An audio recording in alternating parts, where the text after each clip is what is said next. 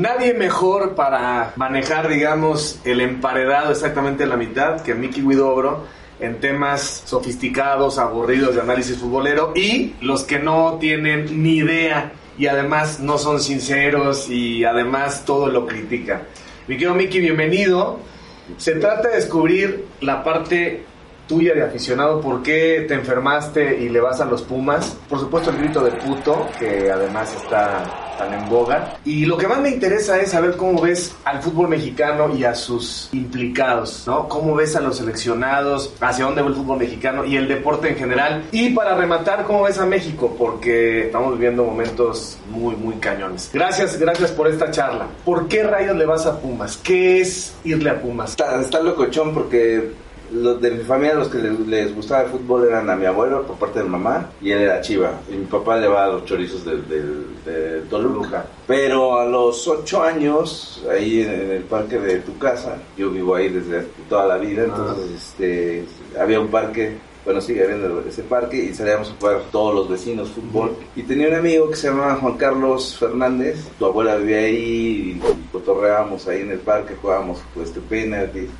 una vez me invitó a, Pumitas y entonces pues ya ahí en Pumitas dije, ah, está buenísimo este, el fútbol y venir los sábados, sí, sí, me interesa venir a entrenar. Ahora sí que con, una palanca ahí del abuelo, porque él era compañero de, universidad, del ingeniero Torres H. Y este, pues ahí estuve metidísimo todos los sábados, desde las 7 de la mañana había este partido, me tocó jugar en todas esas ligas de infantiles de gatos gatos persas, linces, etcétera, etcétera. Y pues ahí me, me, me, gustó mucho el, espíritu futbolero, el cotorrón, pero más que nada en, en, en, la UNAM te enseñan muchos valores humanos que creo que no te los enseñan en otras en otras escuelas de fútbol. Luego llegamos a ese tema, pero este pues te enseñan, tienen un himno, ¿no? Primero que nada te enseñan a este, a respetar a los compañeros, a jugar limpio, te enseñan el espíritu deportivo, te lo dejan muy, muy claro.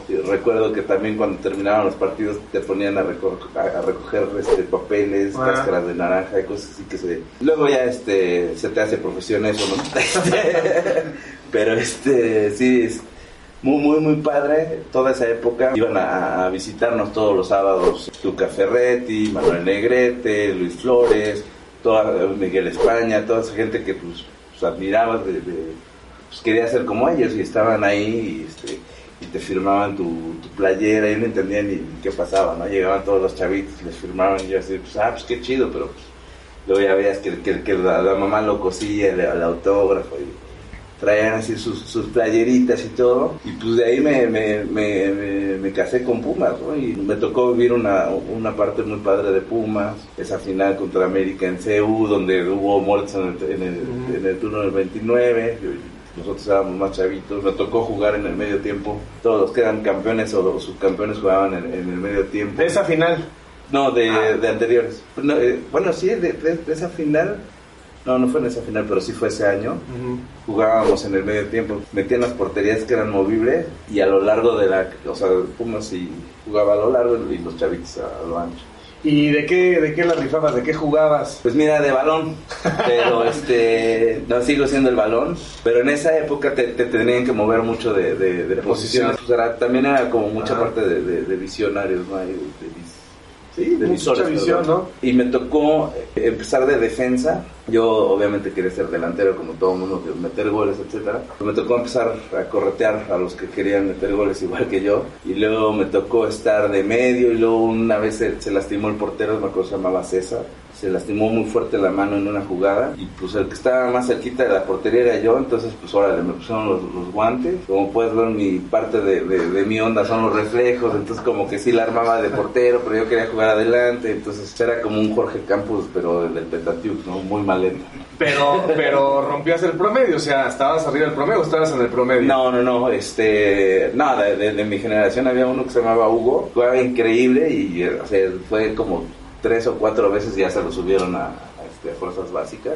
Y yo ahí estuve pues, cotorreando ¿no? en el equipo con el, con el escudo de, Pumas y, así, pero... Te querías volver fósil en el fanball, ¿no? Sí, estaba viendo si, si conseguía mi pase a, este, la universidad, pero estaba muy chavito. Oye, pero entonces nada que ver con el 68 y ser contestatario y ser de izquierda. Yo nada. en el 68 ni avenas. No, no, no, no, pero me refiero ya este a los porros y todo eso. No, no, me refiero ya a los a los 10, 12 años de pronto empezar eh, a respirar esta parte que, que, hay en Ciudad Universitaria, ¿no? Sí, totalmente, este, todo eso te toca vivirlo, ¿no? Incluso me tocó ver, pues, ver volar, ¿no? Este, gente de otros equipos salir volando de un camión lleno de, pumas, etcétera, pero así también los has visto volar de otros, de otros equipos, entonces creo que no, no está bien lo que pasa en muchas barras, pero creo que también es parte de la pasión, o sea, no, no vas a poder controlar, si no puedes controlar a 11 canijos. No puedes controlar mucho menos a la porra. Si no puedes controlar ni a esos 11 ni a la porra, pues tampoco vas a controlar a 26 millones de personas que viven en el F y mucho menos a 132 millones que viven en México. Entonces, creo que es un descontrol, pero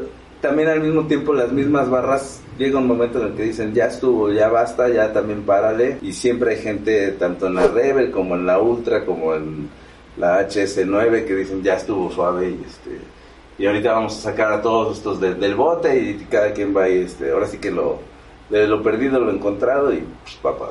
Entonces, todo el tiempo en Pumas, en Pumitas, y de pronto dices, no, pues no, no, no, no, no la voy a pegar. No, pues dije, voy a, voy a dirigir a la selección mexicana, pero pero si todos se vuelven monegascos. Oye, y te tocó el bicampeonato de los Pumas, ese sí lo viviste con toda intensidad. Fíjate que me tocó regresar al estadio todos esos domingos en esa eh, tantito antes de esa época, estábamos viendo el estadio 2003 y este estoy casado con, una mujer a la que le fascina el, el panball y además es puma, y no nada más es guapa y así, o sea, pues las trae todas, ¿no? Es súper inteligente y por eso le va a Puma, ¿no? Y ¿Qué este, hiciste? ¿Qué hiciste? No pues seguramente en otra vida yo era este... No, no, ¿qué le hiciste? Ah, no, ¿Estás arrepentido ahorita de algo? No, no, no, para nada, para nada, no, no, no. Siempre ha sido Puma y siempre estábamos viendo al, al, al, estadio toda esa época, 2003, nosotros nos casamos 2002. 2003 empezamos a ir todos los sábados al, al estadio con varios nombres que no puedo decir en la tele, no por eso, sino por el tipo de apodos que traen. Incluso Pancho Valera, con el que hice el disco de, Pumas, este, él, nos daba los, los boletos, y la llevamos muy bien con, con, con José Narro, este, pues hubo ahí como una química muy buena que se dio solita de, de, amigos. Empezamos a ir y de pronto, Pumas campeón en 2004, Pumas campeón en 2005, eh, 2006 el Mundial, miles de cosas que, que, pasaban respecto al fútbol. En esa época íbamos pues, todavía al estadio, hasta el 2011 íbamos cada, cada domingo, pero pues imagínate, yo jueves, viernes, sábado tocar y retomarte el primer vuelo para llegar al estadio y estar ahí asoleado en la, chela, pues sí estaba un poco, después de un rato, sí, sí, sí lo resientes. Oye, dicen que el ambiente en CEU, obviamente quien le va a Puma se la pasa de maravilla, pero que es muy hostil para, para los visitantes. ¿Qué tan, qué tan cierto es? No, no, no, leve, no obviamente hay que tener precauciones si eres de, otro equipo, ¿no? O sea, yo he ido con gente que le va a Chivas, he ido con gente que le va a la América, y pues son gente que no puede ir con la playera del otro equipo, ¿no? Pues no es que vayan undercover, pero pues tampoco van a celebrar el gol, no van a, así como cuando yo les pido paro de, pues vamos a ver este, a Pumas, a, tu palco de, la América o a tu, este, a tu butaca de Toluca, lo que sea, pues también uno los, los, invita, ¿no? Entonces, pues así como te comportas, tienen que comportarse ellos, ¿no? O sea, yo tampoco voy a ir a, la perra brava y quitarme la playera cuando metan el primer gol, y sí, sí lo he hecho. es que era la América, sí lo tuve que. Tienes que entender que estás en un territorio que no es el que al que perteneces, ¿no? Y no puedes andar celebrando goles, y pues, incluso les pasa a los, los futbolistas, ¿no? Que juegan contra su ex equipo y pues meten un gol y no lo celebran. Es lo mismo, es lo mismo pasa arriba en la cancha que, en la cancha. Y, el, el, América sí es, es insoportable. El América es. Mira, más allá de insoportable, creo que la, la misma afición de, de, América lo ha hecho insoportable, ¿no? Porque pues, esos eslogans que vienen incluso más allá de la marca de ropa que que los apoya y que, que, que, que lo, lo, hace, lo, lo, lo, amplifica, pues es como una filosofía de, de la misma gente de, de, de, la América, ¿no? O sea, así como los de Cruz Azul tienen sus, sus, sus cosas, sus bemoles, los Pumas tenemos los nuestros y, y, los puedes medio identificar por cierto tipo de actitudes. Pero el americanismo en particular es el enemigo, el, el adversario. El equipo no tiene la culpa, lo dice la canción. Uh -huh la gente es la que lo hace. Okay. De los demás equipos, digamos que hay más tolerancia, o sea, Cruz Azul y Chivas son, son más light. No, eh. ¿No? no, no, no. En cuanto a porra, a nivel porra de cuánta gente convocan en un estadio, sí, obviamente el América tiene una porra enorme, pero pues Chivas tiene, o sea, Chivas hay en todo el mundo, ¿eh? o sea, de donde quieras que vayas, hay este un Chiva, también un Puma, ¿no? Americanistas hay en muchos lugares de, de, México y de Estados Unidos, pero si tú te vas a partir de Costa Rica para abajo, es muy raro que veas una playa. De la ¿Y los chemos también son rudos a veces o qué? Los chemos sí, sí, los chemos tienen su, su porra, pero normalmente la mayoría son como alivianados. Te, también ya te provoca risa lo de Cruz Azulear. Pues yo creo que hay que mandar una carta a la Real Academia de la Lengua Española para, para que ya acepten ese término. Qué manchado. Yo le, también le pongo el balón botando en el área al Mickey, ¿no? Para que lo mande al fondo. No, no, no, pero este, pues sí es una cosa ya que es ridícula, ¿no? ¿Ternuritas o qué? Pues más allá de ternuritas, no, no, no, no usamos ese tipo de, de, frases, pero sí ya es, es como, es como morboso ver un partido en el que va ganando el Cruz Azul y le da la vuelta a América, ¿no? Y, y, pasa siempre, ¿no? Es como, es como un gol del Atlas, siempre, siempre Atlas sí. va a meter un gol, no sabes en qué portería, pero siempre va a meter un gol. A lo Atlas. Nunca va a ganar. Tú que jugaste por el gusto de hacerlo con eh, mucha pasión y con mucha intensidad, ¿te molesta ver el ritmo que hay en el fútbol mexicano en la liga, a veces tan lento? ¿Y tienes particularmente una crítica para los seleccionados actuales? ¿Le meten menos que lo que le metían los de los 80, los de los 90? Pues yo creo que se han vuelto, o sea, en general se ha vuelto como hipersensible el mundo en muchas cosas. ¿no? El futbolista, el músico no es la excepción, ¿no? O sea, el, el rock se volvió más light, este, los futbolistas se caen por todo. Tú ves un partido como aquella final de Holanda contra Alemania en el 74 y ves las patadas que se daban. Y ahora, como digo, salvo la de Giovanni Dos Santos, ¿no? dices ese tipo de entradas y el árbitro ahí viendo el partido y a, a dos metros y no marca absolutamente nada. Dices, órale, pues sí son otras épocas y pues tal vez no se cuidaba tanto al futbolista, pero también ya después de que cuidan tanto al futbolista, el futbolista empieza a abusar, ¿no? Entonces ya se finge la falta, ay, me duele mucho, este, o el, eh, no, ves a Tuca Ferretti pues, tomándose este 15 minutos más ahí en el, en el vestidor, cosas así que le afectan al fútbol. Sí pasa de ser eh, espectáculo, o, sea, de, ser un deporte espectacular a un deporte de... A veces sí es hasta de payasada, pero no, no, no, no todos los jugadores son así, ¿no? No todos los jugadores tienen eso en la cabeza. A mí me consta que hay jugadores que se rompen el lomo entrenando y que van y tratan de hacer su mejor papel y lo y incluso lo hacen y la gente no ni se lo reconoce, ¿no? Pero has dejado de ver fútbol mexicano por eso. O sea, por ejemplo, ves la Liga Premier y el último lugar pelea con todo. O sea, cada pelota se pelea en el último centímetro. Yo creo que hay un problema como que el consumidor en México dice, no me voy a sentar a ver. ¿Cuántos partidos valen la pena en una jornada en México? La, honestamente. Yo prefiero, y, y, y, mucha gente me va a decir que este güey está loco, pero sí prefiero ver mucho más la Liga Mexicana porque son gente que conozco, que ver una liga que realmente desconoces, ¿no? O sea, no tienes chance de estar en un estudio, en, un estadio en, en, Tottenham, en West Ham, en Real Sociedad, en todos esos lugares. Resulta difícil comprender el fútbol si no lo vives en el, en el lugar. O sea, estoy, está raro lo que estoy tratando de decir, pero tienes que vivir el fútbol desde cómo se gestó hasta cómo se vive en la tribuna, cómo viven hasta los, los vecinos de, los estadios, etcétera, para, para entenderlo. Entonces, no sé, te vas al, al, este, al estadio Calderón y dices, ah, órale, con razón el Atlético es una porra tan, tan tan fuerte, ¿no? Pues lo entiendes, ¿no? Entiendes por qué es tan peligroso meterte un partido de boca este, contra Racing o contra Independiente o contra cualquiera de ellos. Vamos al, tema de puto, el grito. Ok, el grito. Cuando ustedes eh, cuando hacen la canción y cuando hacen la letra, pues estamos hablando que, ¿qué tiene? ¿15 o 20 años? 22 años. 22 años, 23 años. Y en su momento, pues era escandalosa la palabra, pero no con la connotación que hoy, digamos, como que con calzador le pone la FIFA, ¿no? Tú has cambiado mucho en 22 años, todo el mundo hemos cambiado en 22 años. ¿Te molesta lo que está pasando? ¿Te vale gorro? ¿Cuál es tu reflexión personal? ¿Se usaban groserías en tu casa? ¿A qué nivel? O sea, yo me acuerdo que a mi hermano sí le digo, eres un puto, ¿no? ¿No? Y no las vas a decir en una comida familiar, en fin, como que hay lugares y hay momentos, ¿no? Y nunca pretendió ser eso. Ahora que te dicen te van a castigar porque es eso, te guste o no te guste, es homofóbico, es discriminatorio, hay gente que se siente muy sensible. Cuéntame tu reflexión de hace 22 años hasta hoy. Te caería un rayo, es que un sueño por andar diciendo esas cosas.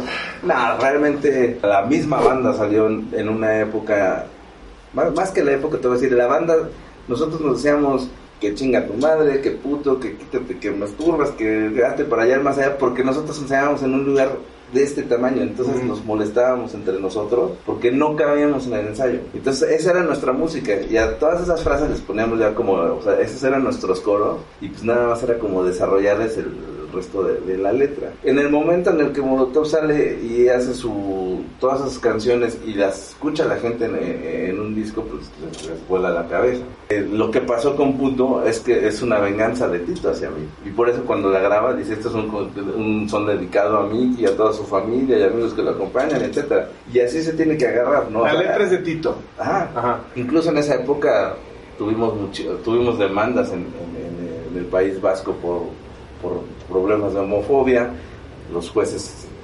entendieron la letra de, las canciones y no pasó a mayores. Pues creo que la, misma rola no dice nada, ¿no? Depende en el estadio, si tú agarras y, te pones, o sea, si realmente lo agarras como una burla o si tú vas a un restaurante y te encuentras al portero del otro equipo y le empiezas a decir puto ahí en el restaurante, pues es otra historia que lo, lo ves en el estadio y le gritas de lejos, ¿no? Y creo que ahí es donde como dices, tienes que saber dónde decir esas cosas. Yo tampoco soy como la Madre Teresa de Calcuta ni, ni nada así, pero si veo a Pato Abondancieri que nos robó la Copa América en un restaurante, no le voy a decir puto, ¿no? Pero en el estadio sí.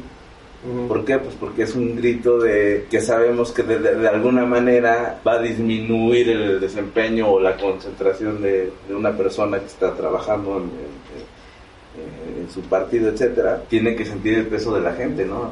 Creo que eso, a, fin de cuentas, ayuda. Ahora sabiendo que nos pueden castigar y que nos quitan puntos, tu decisión personal es si yo voy un día al estadio, se lo voy a gritar al portero y me da lo mismo o le dirías a la gente, oigan, ya no la frieguen, dejen de gritar. ¿Cuál es tu postura personal? No, no sé, tú dila, tú dila. No, pues obviamente lo va a gritar, o sea, pero mira, si le quitan tres puntos o cuatro puntos a la selección, de todas formas no va a lograr nada. O sea, no, vamos a, no vamos a jugar una final de fútbol, no nos va a tocar ver a México selección pasar a semifinales, a nosotros no nos va a tocar. Entonces, si nos quitan, eh, ya que luego muy clara la, la posición, eh, la postura respecto al grito famoso porque es un himno, la canción es un himno, la canción donde es con la que más se prende la gente en sus conciertos. Totalmente, este... Y la Conapred no te ha dicho, deja de cantar nada, nunca. Pues no, no, no, no, no. Cuando alguien va a un concierto de Molotov, está prácticamente pagando por ver a Molotov. Es como ir a un show sadomasoquista que sabes que te van a agarrar a latigazos si sabes a lo que vas y ya eres mayor de edad, pues creo que ya somos todos adultos. Y Ahora, tú dices que en ese momento eran las groserías así en,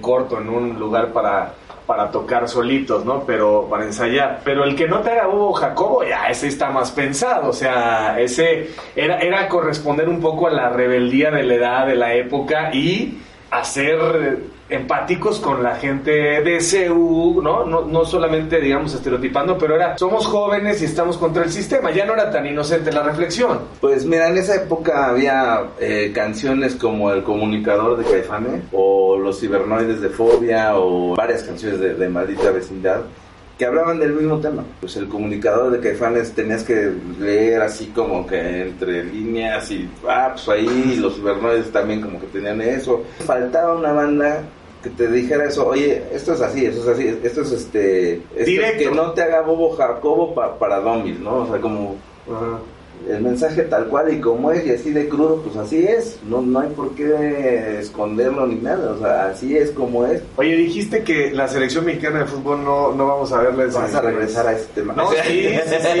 ¿Qué hace falta para que... ¿Qué tienes? ¿40 y qué? 45. 45. Sí. Vamos a suponer Sí. que... Vamos a suponer que vivas 95. O sea, qué duro que digas que ni en 50 años vamos a ver a la selección mexicana de. ¿Por qué? ¿Qué les falta? ¿El sistema? Eh, el- vaya, el fútbol mexicano, los torneos cortos, el hecho de que de pronto privilegian la parte económica sobre la deportiva, el Veracruz pagando una lana se salva. E- ese es- ¿Eso es lo que ves? Y que le pasó al Atlante y le pasó a varios equipos ya en la historia de, de, Sí. de pusieron al mismo América, le Sí. pasó en algún momento hace cuando se llamaban millonarios, bueno, según lo que he leído, porque no, ya no me da la memoria para tanto. ¿Qué es lo que le falta? Pues le, le hace falta primero que nada estar en un lugar geográfico en el que esté más competido el fútbol. O sea, tienes eh, en Sudamérica, que es el, el continente que nos correspondería en la, en la FIFA, bueno, más bien corresponde más arriba, pero tienes cinco campeonatos de Brasil, tienes dos de Uruguay, bueno, uno no se lo valen, y tienes dos de Argentina, tienes nueve campeonatos del mundo y México tiene cero. ¿Qué, qué es lo que pasa? Pues tenemos que jugar con ellos. O sea, si esos eran los mejores, tenemos que jugar con ellos. Si tienes en un proyecto deportivo como el de España, que, que decidió en los Juegos Olímpicos de Barcelona hacer un- una cosa deportiva impresionante, y a los 20 años de, de eso empiezan a salir Marc Márquez, Fernando Alonso, Nadales, eh, eh, España campeón en el fútbol, en el básquetbol, etcétera. Y dices, ah, bueno, pues, es- o sea, sí es un proyecto a 20 años, no, no, es, no, no estaban jugando, ¿no? Ves equipos que nunca habían sido campeones como Francia de pronto jugar de una manera espectacular y ¿Quién ve la liga francesa? Nadie ve la liga francesa. Creo que nos hace falta, pues, con- o sea, irte a medir con los mejores para agarrar ese nivel. ¿no? Y aquí en México vas a jugar, y con todo respeto para cualquier equipo del, del Caribe que tiene menos de un millón de habitantes, pues es, es difícil tener un buen nivel ahí, ¿no? Entonces, pues yo creo que es quitarnos la idea en la cabeza de subestimar que, ay, que los colombianos, o ay, que los, los salvadoreños, o los hondureños, o los canadienses, o los gabachos. Si te quitas eh, esa idea de la cabeza, o sea, abres otros, otras puertas y probablemente te vaya mejor. No, tal vez no en 20 años, pero sí en unos 30 años puedes estar hablando de unos un quinto partido. Vives con... Que yo con- el quinto partido, yo sí me lo rifo en el ping-pong. El quinto ¿Vas a los mundiales? ¿Has ido a los El mundiales? ping-pong, sí. No, no, no, de soccer. O sea, no te rifas una lana por ir al mundial. O sea, no eres de ese nivel. No, sí, sí, sí. ¿A, a cuáles has ido? 2006 fuimos a Alemania, me tocó estar aquí en el 86, aquí en Ciudad Neza, en Querétaro, nada, buenísimo. Este, ¿Cuántos años tenías? Tenía- en el de Rusia el año pasado estuvo genial, muy divertido. Pero fuiste, fuiste a Rusia. Sí. Si eres de los que crees que vale la pena ese ambiente y gastar esa lana. Me lo han pagado. Ah. ¿Qué te puedo decir? Pues es que uno hace trampa y entonces de, pr- de pronto aparece ahí en la televisión. Ah, pues me invitaron a hacer la rola, el tema, entonces pues ahí estoy. En... Pero no hubieras pagado. Mira, para un mundial como el de, de Rusia, pues, sí me hubiera gustado, y- o sea, sí lo hubiera pagado si no hubiera, este, si no hubiera habido chance de, de que me llevaran. Tal vez el de Brasil, no, el de Sudáfrica, eh, podría estar divertido. El que viene de, que viene de Qatar, ¿no? Ujú. Pues puede estar divertido. Ahí hacen hasta que neve, ¿no? Y hacen nubes sí. artificiales y que haga sol. Ese va a estar bueno porque todos los estadios están sobre 5 kilómetros a la redonda, todo climatizado. O sea, ese va a ser como si estuvieras en Disneylandia, Epcot, dinero, y sí, eh, mucha para- lana. Para eso. Vamos a cambiar de tema. ¿Cómo está México? ¿Cómo ves a tu país? Pues lo veo en una transición un poco eh, rara, ¿no? O sea, no, no, la, creo que, creo que más bien veo mucha decepción. La gente estaba buscando como un cambio, lo estaba buscando en una persona en la que, más bien no en una persona, sino en un grupo de personas que tenían como muy claro eh, una idea de país, un ideal de país. Y en lo que va del año, pues no se ve que tengan mucho pie mi cabeza. Yo políticamente prefiero luego no, no, no opinar porque este, pues, hoy en día ya cualquier opinión que digas se, usa en tu contra y luego ya te, te salen este, los bots por aquí, los chairos por allá, el fifi por acá, etc. Entonces, prefiero reservarme muchas veces, pero cuando me lo pregunta alguien como tú, sí prefiero decirles, oigan, pues no lo veo tan tan tan chido como lo pintaban, entonces que le vaya mal a, a México, pues nos lleva a todos a, a la olla, ¿no? Entonces, lo, lo, ideal sería pensar positivo y tratar de echarle ganas, pero pues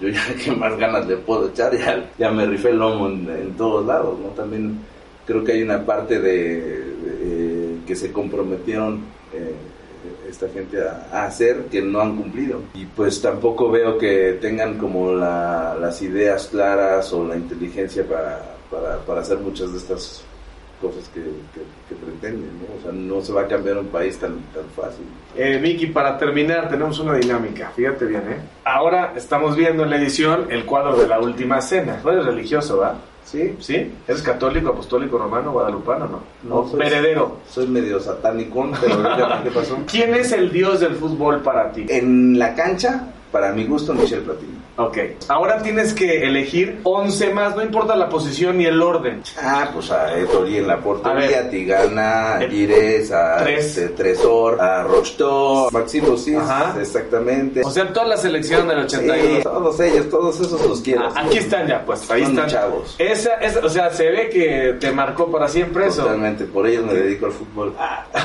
y tú sabes que hay un traicionero, hay un traidor. ¿Quién? ¿A quién le ponemos la cara de Judas? Ah, pues si era francés tenía que ser este Guiñac, ¿no?